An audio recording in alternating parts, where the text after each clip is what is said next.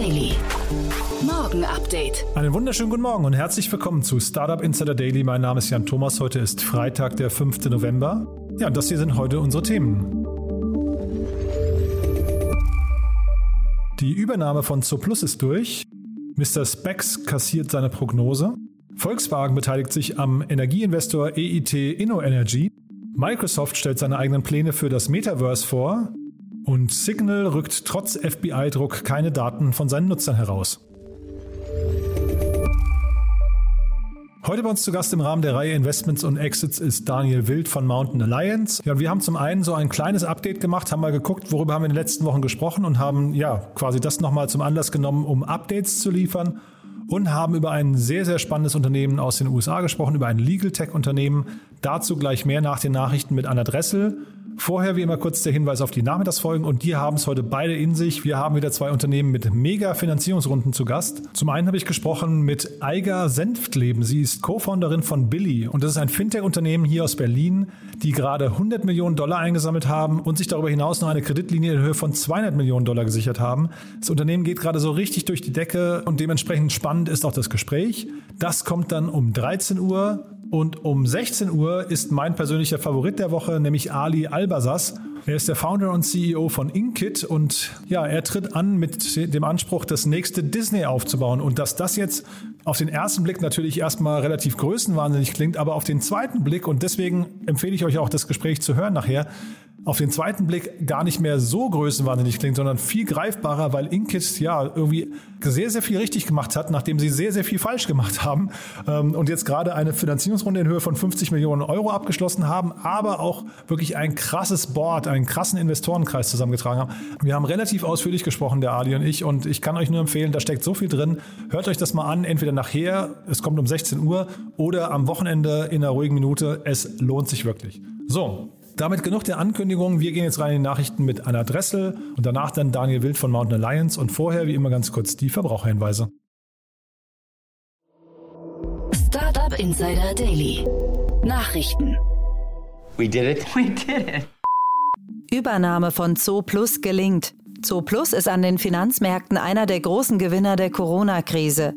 Das Papier zog bereits vor dem Übernahmekampf seit Ausbruch der Pandemie um rund 240 Prozent an und hat sich seit Anfang 2020 ungefähr versechsfacht.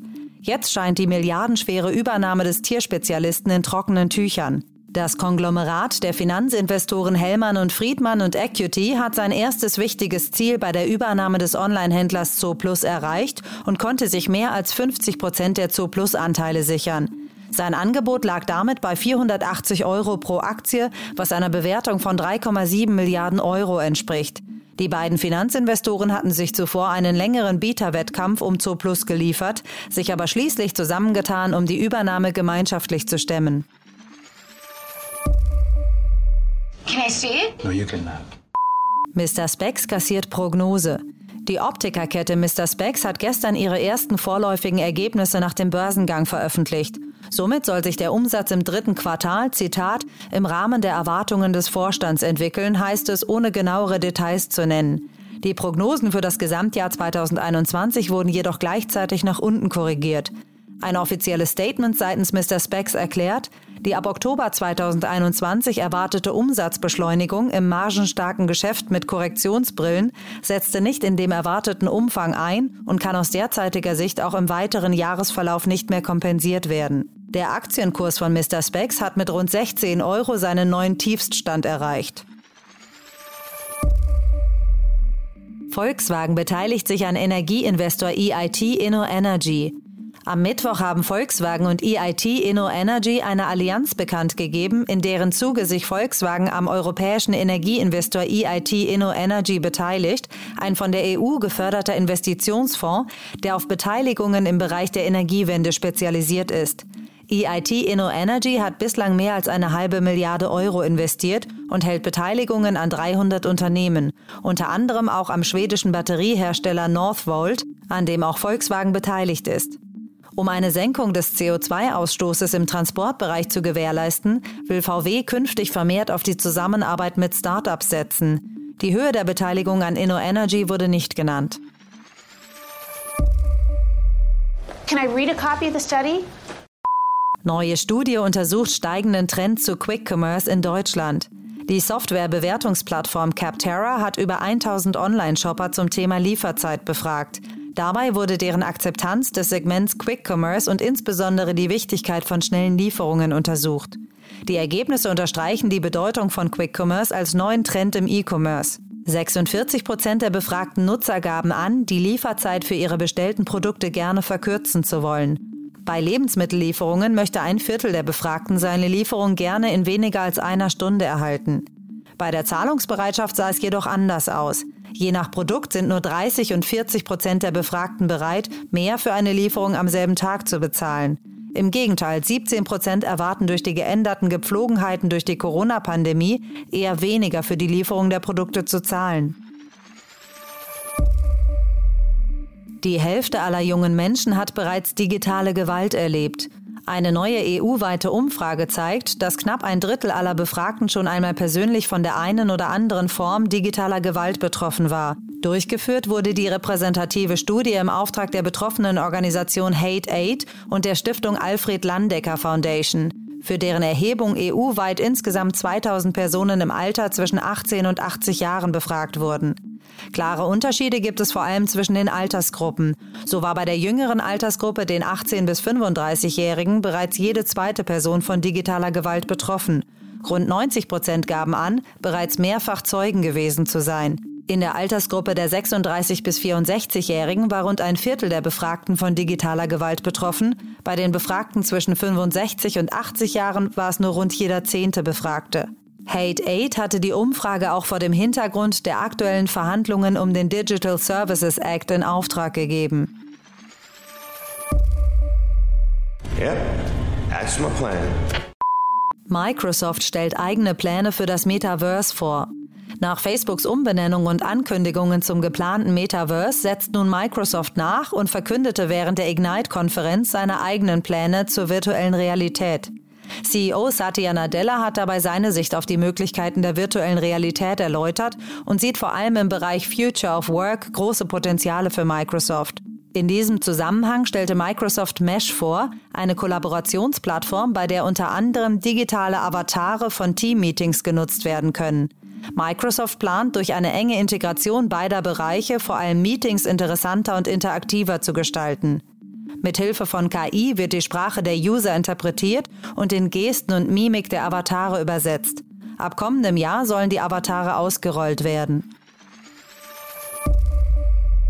It's not that I don't like it. I, am physically repulsed. Apple-Gründer bewertet neues iPhone 13. Steve Wozniak hat 1976 zusammen mit Steve Jobs und Ron Wayne das Unternehmen Apple gegründet. Auch wenn er sich 1985 bereits aus dem Unternehmen zurückgezogen hat, wird der 71-Jährige bis heute als Apple-Mitarbeiter mit festem Gehalt geführt. Jetzt hat er sich zum neuen iPhone 13 geäußert und sagt gegenüber Yahoo Finance, ich habe das neue iPhone, aber ich kann den Unterschied zum Vorgänger nicht wirklich erkennen. Die Software, die drin ist, gilt anscheinend auch für ältere iPhones. Schon in der Vergangenheit hatte Wozniak kein Hehl daraus gemacht, dass er die Smartphone-Release-Frequenz von Apple für übertrieben hält. Today, finally a breakthrough. Durchbruch bei Wirkungsgrad der Solardachschindeln von Tesla. Bisher hatte Tesla bei den Solardachziegeln mit Problemen zu kämpfen, wie zum Beispiel bei der individuellen Installation an den Häuserdächern. Tesla will jetzt aber nach einem Bericht von Electric Solardachschindeln mit einer höheren Leistung als bisher anbieten. Dem Blog wurde ein Datenblatt zugespielt, das die neuen PV-Schindeln vom Typ SR72T1 beschreibt. Die bisherige Bezeichnung von Teslas Lösung heißt SR60T1 und bietet eine maximale Leistung von 58,5 Watt.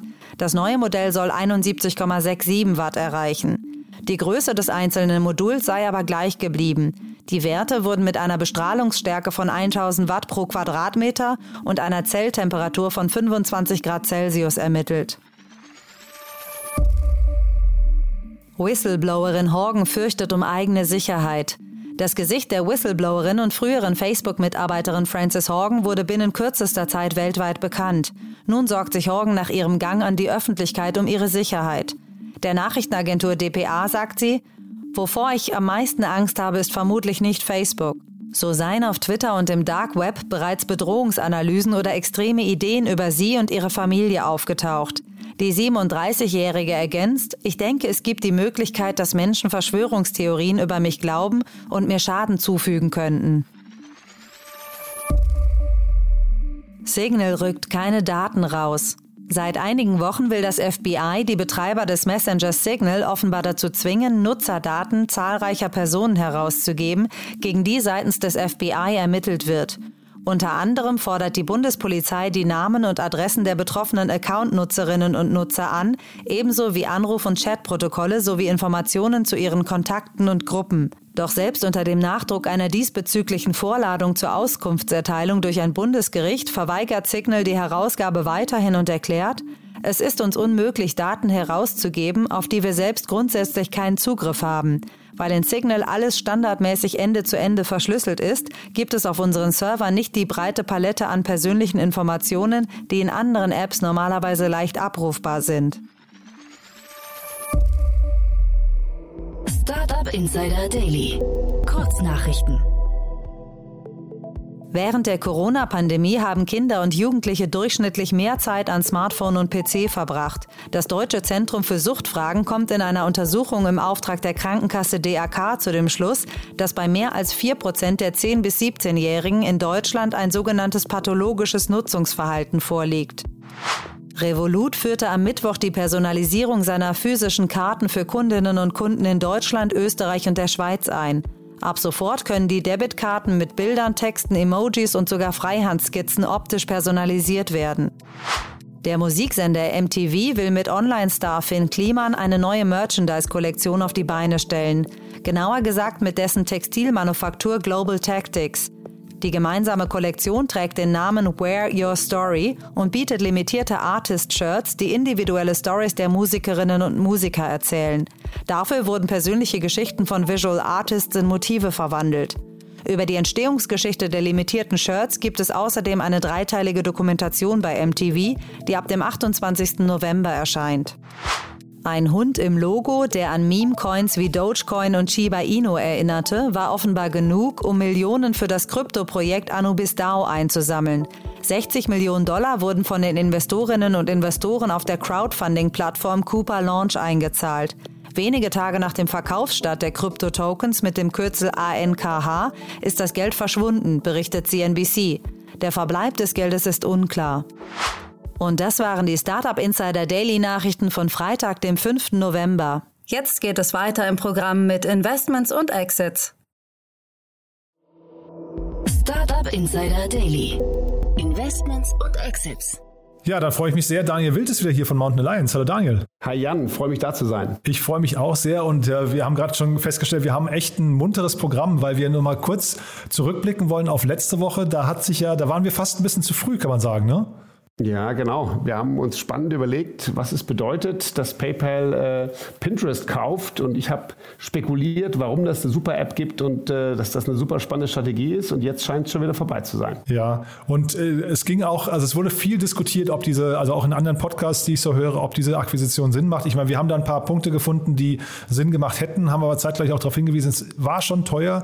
Und dann hat, glaube ich, aber, wenn ich es richtig verstanden habe, PayPal abgewunken und gesagt, diese Gespräche gibt es nicht mehr oder gar nicht. Ne? Eins von beiden. Genau, so war es, glaube ich. Also ich glaube, es wurde von Körperseite abgebrochen, so ist ja immer. Vor allen Dingen hat man ja auch direkt gesehen, hatten wir auch besprochen, der PayPal-Kurs ist runter und der Pinterest-Kurs ist hoch. Und das ist einerseits üblich, hatte ich damals auch gesagt, weil es bei Mergern oft so, dass dann der, der Gekaufte natürlich mehr profitiert. Aber ähm, gleichzeitig, wenn das natürlich eine starke Bewegung ist, dann gibt das natürlich einem PayPal zu denken, wenn das die Marktreaktion ist. Und dann denkt man sich vielleicht, naja, dann vielleicht zu dem Preis doch nicht. Ich fand es aber, PayPal auf dem Weg zur Super-App durch die Kundenakquisition Pinterest fand ich eine gut argumentierbare Sache. Und das Thema Super-App, das beschäftigt uns ja hier die ganze Zeit schon. Auch Revolut hat man, haben wir mal besprochen. Und jetzt gab es ja gerade eine neue News, dass irgendwie Klarna gelauncht hat und jetzt quasi kurz davor ist oder eigentlich schon mittendrin ist, eine Super-App zu sein, ne? Ja, genau, mittendrin. Also Klarna hat, glaube ich, am Mittwoch bekannt gegeben, dass das jetzt ihre Strategie ist, und zwar die Verbindung von Zahlung und und shoppen. Ja, und wir hatten letztes Mal darüber gesprochen, dass es drei Sachen braucht für Super App. Also Zahlungsmodalitäten, E-Commerce in irgendeiner Form, Modalitäten und eine Menge Kundenzugang. Und da bin ich mal gespannt, weil aus meiner Sicht hat Klarna nur zwei von den drei Komponenten. Aber natürlich sind sie weiter als alle anderen. Aber Klarna hat 18 Millionen Kunden, das ist mal nicht schlecht. Ja? Aber und sind natürlich ein fantastischer Zahlungsdienstleister, auch klar. Jetzt haben sie eine spannende Möglichkeit quasi, sie wollen die Shops auf ihrer eigenen Plattform abbilden, sodass der Kunde quasi über Klarna shoppen kann und dass das einfacher wird und er alle seine Sachen tracken kann und so. Ist alles ganz schick, aber eine Kundenengine, so wie Alibaba die hat oder WeChat oder so, das haben sie damit noch nicht. Also haben sich aufgemacht und ich finde es gut, dass jetzt mal äh, die Ersten aus der Deckung kommen und sagen, ja, wir sind es im Westen und wir wollen es sein. Aber ich bin skeptisch. Also das heißt, du bist skeptisch, weil sie zu wenig Nutzer haben. Ne? Wenn, wenn man vergleicht mit Pinterest, das waren, da haben wir über 450 Millionen Nutzer, glaube ich, gesprochen, wenn ich mich richtig erinnere. Ne? Und dann sind natürlich 18, das ist ja fast so, ja, fast verschwindend gering. Ne? Ja, vor allen Dingen, die 18 Millionen ist natürlich schon toll, aber die Frage ist, kriegen sie eine Engine hin, mit der sie unglaublich viel mehr Kunden produzieren? Also für mich wäre es doch logisch gewesen, keine Ahnung, wenn WhatsApp gesagt hätte, sie wollen eine super App werden, ja, weil die haben einfach die User. Aber ähm, und sie haben auch die User Engine, nämlich diese, diese App, die wir alle nutzen zum Kommunizieren oder, oder vergleichbare. Und vielleicht gelingt es, Klarna. Ich würde es Ihnen wünschen. Ich freue mich, wenn es die erste westliche gibt. Und wenn nicht, wird es für andere Kandidaten geben. Zeitgleich muss man ja sagen, dass Klarna im Vergleich jetzt zu WhatsApp mal ähm, wirklich sehr, sehr viele Insights hatte. Die haben ja quasi diese indirekten Kundenbeziehungen, die, die kennen die Nutzer ja über ihr Kunden- oder Kaufverhalten, haben nur wahrscheinlich eben sowas wie E-Mail-Adresse und, und weitere Profildaten noch nicht, ne? Genau. Und dann ist auch wiederum das Spannende in Europa mit Datenschutz die Frage. Ne? Wenn die jetzt quasi hunderttausende Shops aggregieren, wie sie es auch machen wollen, dann haben sie natürlich noch viel mehr Daten und welche dürfen sie dann nutzen, welche nicht. Aber es ist spannend und ich würde mich sehr freuen, wenn da eine entstünde. Ich bin trotzdem ein bisschen skeptisch, ob die es jetzt sind, aber äh, wenn es klappt, toll. Und dann als zweites Update habe ich hier noch stehen, Daniel, Zo Plus gab es jetzt gerade Bewegung, da haben wir auch drüber gesprochen, ne? Genau, das ist super spannend. Ich habe auch nachgeschaut. Wir haben im August ähm, telefoniert. Da war das, also telefoniert, unseren Podcast aufgenommen hier und haben ähm, damals gesprochen, dass das, der Bieterwettstreit gerade losging um Zooplus. Da hatte Helman Friedman das erste Angebot gemacht und dann wurde gemunkelt, dass EQT und sogar KKR noch bieten sollten. Und jetzt, und das ist wirklich cool vom Timing her, gut, dass dir das aufgefallen ist, ich hatte es nicht gesehen, Gestern Nacht ist es gerade durchgegangen. Die, es gab fünf Angebote. Das erste Angebot, das wir damals sprachen, war auf eine Bewertung von 2,8 Milliarden. Jetzt ist es gestern Nacht um 0 Uhr für 3,4 Milliarden angenommen worden. Also über 50 Prozent der Aktionäre haben das Angebot angenommen und damit ist der Deal durch. Ich glaube sogar 3,7 Milliarden habe ich zumindest im Handelsblatt gelesen. Also, äh ja, genau. Ich habe zwei Zahlen gelesen. Das, äh, ich habe die Zahl gelesen 3,4 und die Zahl 3,7. Und 3,4 gehen an die Aktionäre. Ah, okay. Und 3,7, den Unterschied habe ich nicht verstanden, habe aber auch jetzt noch nicht tiefer recherchieren können. Also ähm, 3,7 ist wohl die, die, die Topline-Zahl, aber 3,4 gehen Aktionäre. Wir werden sehen. Die genauen Details werden nämlich erst am 8. November publiziert. Aber was ich super spannend fand, weil das hatten wir ja beim letzten Mal noch nicht diesen, diesen äh, Status, dass jetzt zwei von den äh, Private Equity Unternehmen sich zusammengeschlossen haben. Das sieht man auch nicht alle Tage, oder? Nee, klar. Aber wenn die Deals groß genug werden, dann, dann, dann, muss, das halt, dann muss das halt sein. Und natürlich, ja, und am Ende machen sie das natürlich auch, um sicherzustellen, dass sie irgendwann nicht gegeneinander ausgespielt werden. Die Wirtschaftswoche hat ganz herrlich getitelt, finde ich, die mächtigen äh, neuen Herren der Schulden. Ja, also dass da jetzt wirklich äh, sehr viel auch mit, also sehr viele Wetten auf die Zukunft passieren bei solchen, bei solchen Deals. Ne? Ja, absolut. Und ja, das ist natürlich so. Und am Ende muss man sich immer noch fragen, haben wir damals gesagt, ne? also meine Zo Plus, kein schlechtes Modell, auch fantastisch und als Gesamtstory für den Cornelius ich meine, äh, und auch die ehemaligen Mitgründer freue ich mich da unheimlich, weil was für ein Ritt und ich, ich weiß noch, als sie gegründet haben, das war, als ich Get Mobile gegründet habe, das ist 20 äh, Jahre her. Und jetzt ist das Ding für 3, erst an die Börse, dann schön bewertet und jetzt für 3,7, sagen wir mal, von der Börse runter. Und dann geht die Geschichte weiter. Aber die Amerikaner werden natürlich auch noch ein paar andere Ideen haben. Denn vom Modell hatte ich damals auch gesagt, ja, also zum Beispiel die Alphabet, an der wir als Mountain Alliance beteiligt sind, die viel mehr Eigenmarke haben, 80 Prozent. Das finde ich margentechnisch deutlich spannender. Und die werden aber wahrscheinlich dadurch jetzt auch gehoben, oder? Also das, äh, das, man sieht ja jetzt plötzlich, das Umfeld funktioniert oder hat zumindest ja, eine Bestätigung bekommen, ne? Ja, also für, für, für uns ist das einfach im Markt super. Weil ich meine, wenn, wenn Zooplus, natürlich haben die Größe und Größe hat Wert, das haben die fantastisch gemacht. Aber von dir, wir hatten ja gesprochen, die Profitabilität, die ist jetzt nicht so hot. Also die, die Umsatzrentabilität ist nicht so toll. Ähm, aber trotzdem ist es unglaublich weit gekommen. Und das, das gesamte Umfeld, also der Pet-Food-Markt ist damit wirklich äh, einen sehr, sehr großen Schritt weiter. Und ich hatte nochmal geschaut, der Aktienkurs von Zooplus hat sich seit Januar 2020 versechsfacht ungefähr. Ne? Das ist also auch schon, jetzt also nicht nur durch die Übernahme, die haben auch vorher schon durch Corona Rückenwind bekommen und dann jetzt nochmal dieser, dieser, äh, dieser Bieterwettstreit hier. Haben die sich eigentlich fast zu spät einfallen lassen? Ne? Die hätten eigentlich vor, vor einem Jahr schon aktiv werden sollen.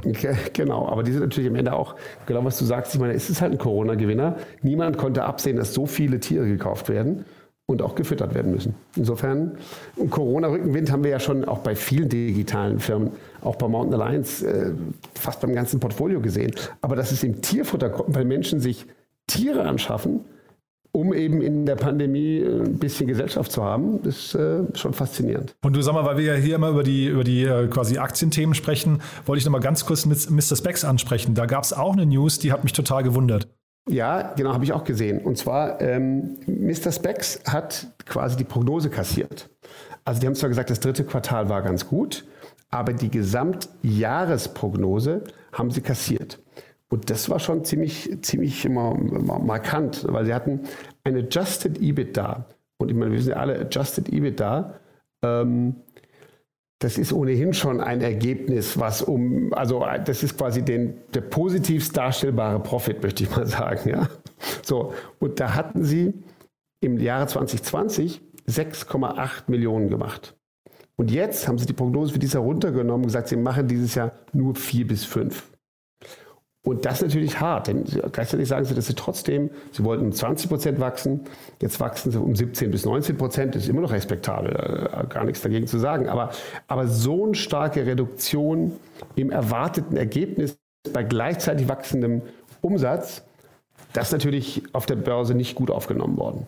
Ich habe mich so ein bisschen gefragt, also ich meine, die sind ja jetzt gerade erst an die Börse gegangen, ne? Und da geht es ja auch um das Thema Vertrauen. Wir hatten hier dieses Riesen, äh, diese Riesendebatte, Beirat, junge digitale Wirtschaft hat sich dafür eingesetzt, dass es mehr Börsengänge in Deutschland gibt und, und ja, da ging es um dieses Thema, die Presse soll auch das irgendwie ein bisschen, weiß nicht, mehr gutieren, aber unabhängig dessen, ähm, das Thema Börsengänge in Deutschland, ob sowas nicht dann hinterher auch darunter leidet eigentlich, ne? Ja, also sagen wir so, es kann auch sein, dass sie sich gut berappeln wieder und sowas kann mal passieren, aber am Ende ist das natürlich und da bin ich bei dir schade, weil wir haben vor ein paar Wochen gesprochen, da wollte Bubble an die Börse. Bubble hat es dann nicht geschafft.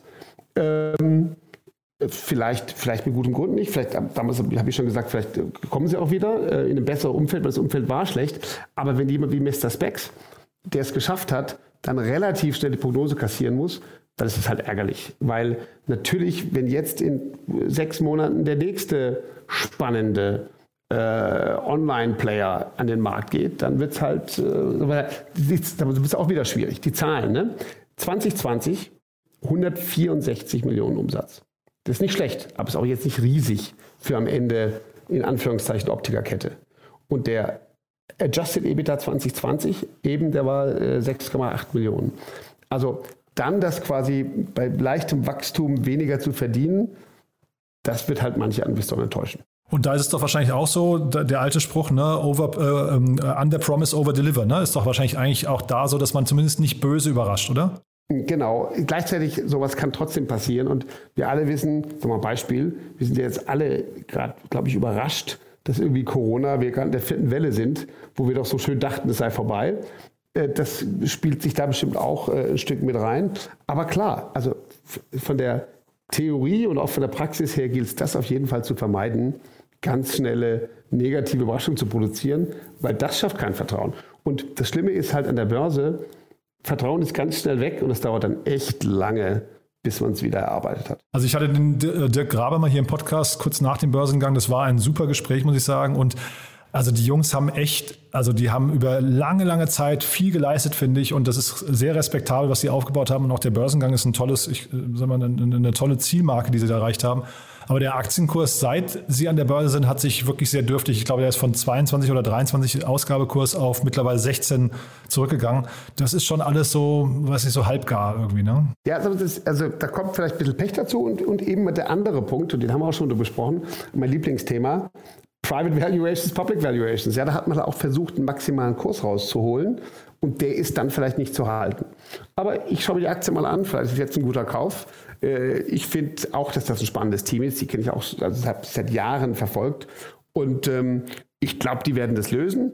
Aber jetzt kurzfristig erstmal schade. Und du dann, jetzt kommen wir zum eigentlichen Thema, was wir eigentlich besprechen wollen. Das war ja jetzt alles quasi nur die Vorgeschichte. Jetzt müssen wir gucken, dass wir nicht zu ausufern werden, aber du hast ja echt noch ein richtig cooles Thema mitgebracht, ne? Ja, also wir haben, äh, wir haben uns ein spannendes Thema heute ausgesucht und zwar Everlaw. Everlaw ist eine US-Firma aus, äh, aus Kalifornien, die sich mit dem Thema Legal Tech beschäftigt.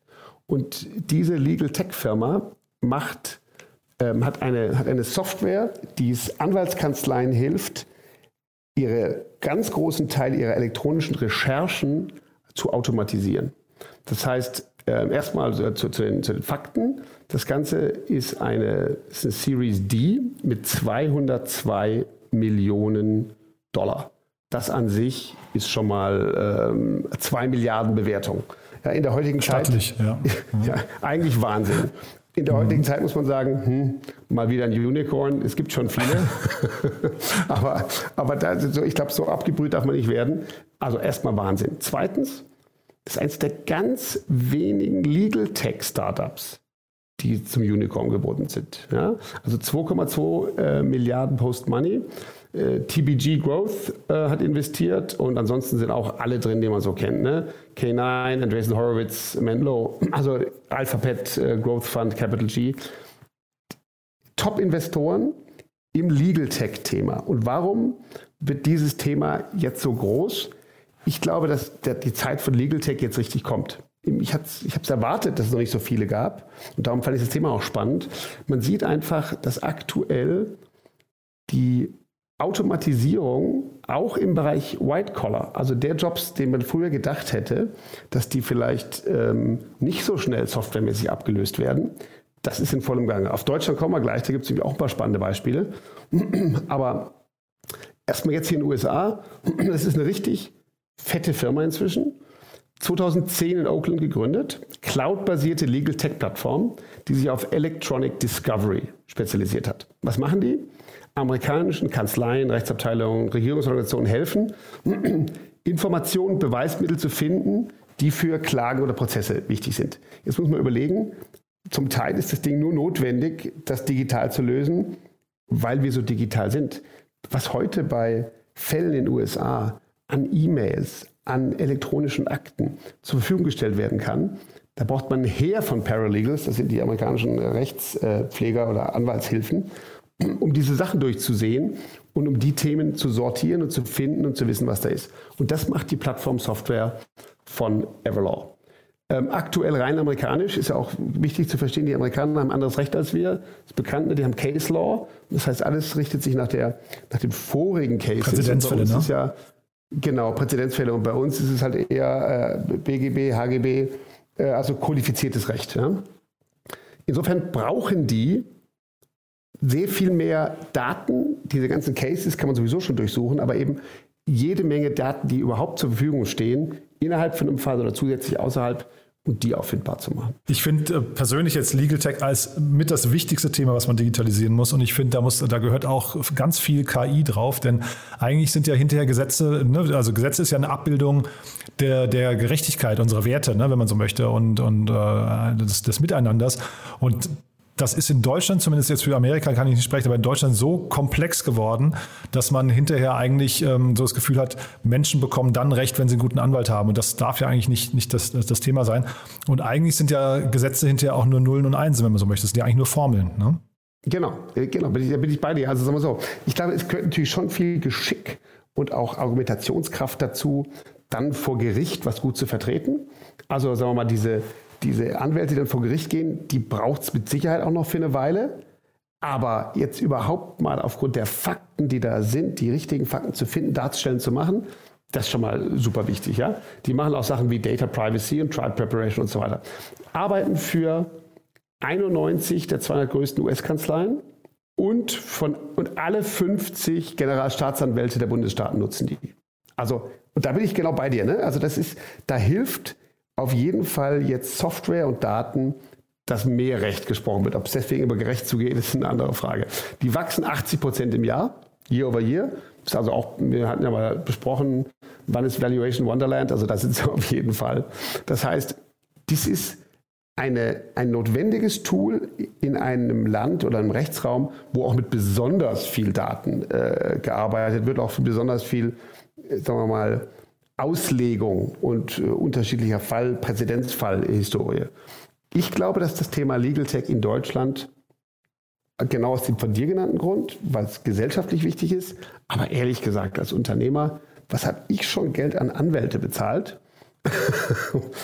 und habe und hab oft das, das Gefühl gehabt, na, also den Vertrag, den hatten sie auch schon dreimal in der Schublade. Ja?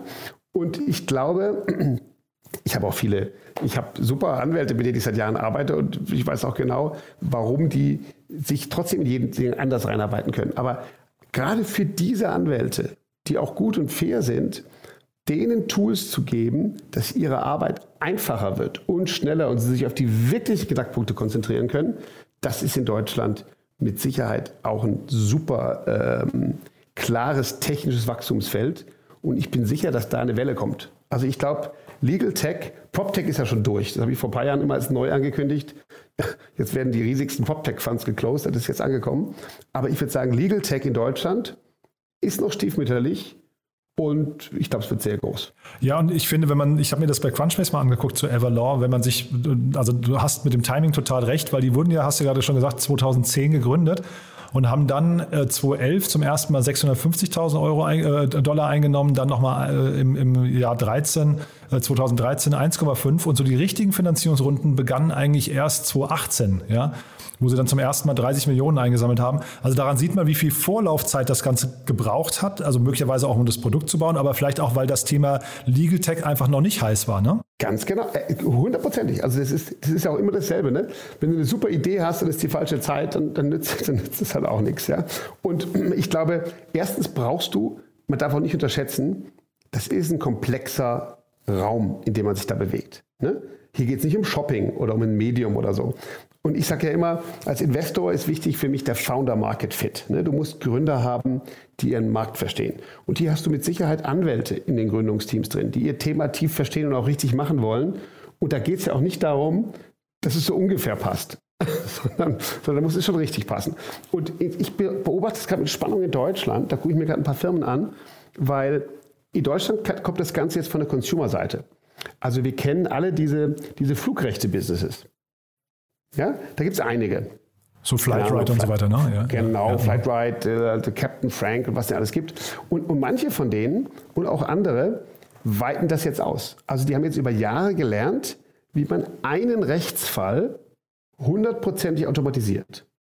Und jetzt gehen die hin und sagen, oh, wir können auch einen dritten, vierten, fünften Rechtsfall und die ersten zwei, drei Firmen sind jetzt so weit, dass sie mir sagen, sie können jetzt jeden neuen Rechtsfall innerhalb von drei, vier Wochen komplett digitalisieren. Ja, ich hatte hier mal den Gründer von Conny hier zum Beispiel aus Berlin. Die, das ist so ein Unternehmen aus dem Legal Tech-Bereich auch, die sehr viel mit KI machen, aber die, die kamen auch von so kleinen Fällen erstmal, wo sie, da hat man so das Gefühl, die, die lernen noch, ne? Genau, natürlich kommen die von kleinen Fällen und das wird ja auch sehr spannend jetzt zu sein, äh, zu sehen, wie diese Firmen jetzt ähm, in anderen Bereichen sich schlagen.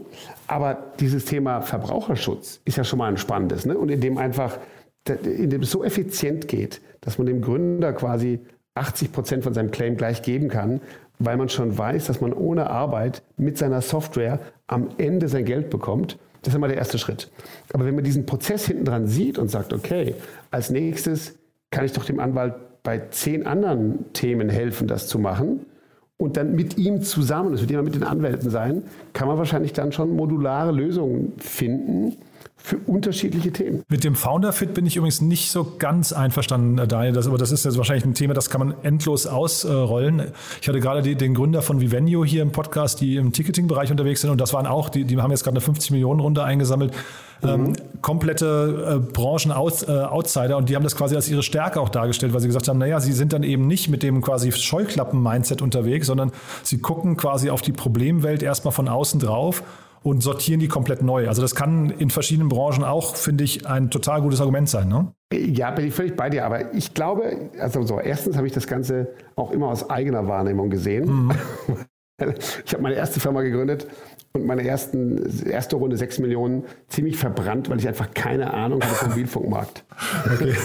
Ich habe es auch den Investoren immer als Stärke dargestellt und wir kamen auch mit innovativen Lösungen und wir haben auch am Ende eine erfolgreiche Firma gebaut und die Börse gebracht. Aber hätten wir das am Anfang gewusst, was wir drei Jahre später von dem Markt wussten, boah, wären wir schneller gewesen. Ja, also okay. insofern glaube ich, Punkt. es ist eine Mischung. Und das heißt auch nicht, dass der Founder, der Founder soll kein Marktinsider sein, aber in dem Founding-Team muss es echte Marktkenntnis geben. Da bin ich bei dir. Sonst ja, ja.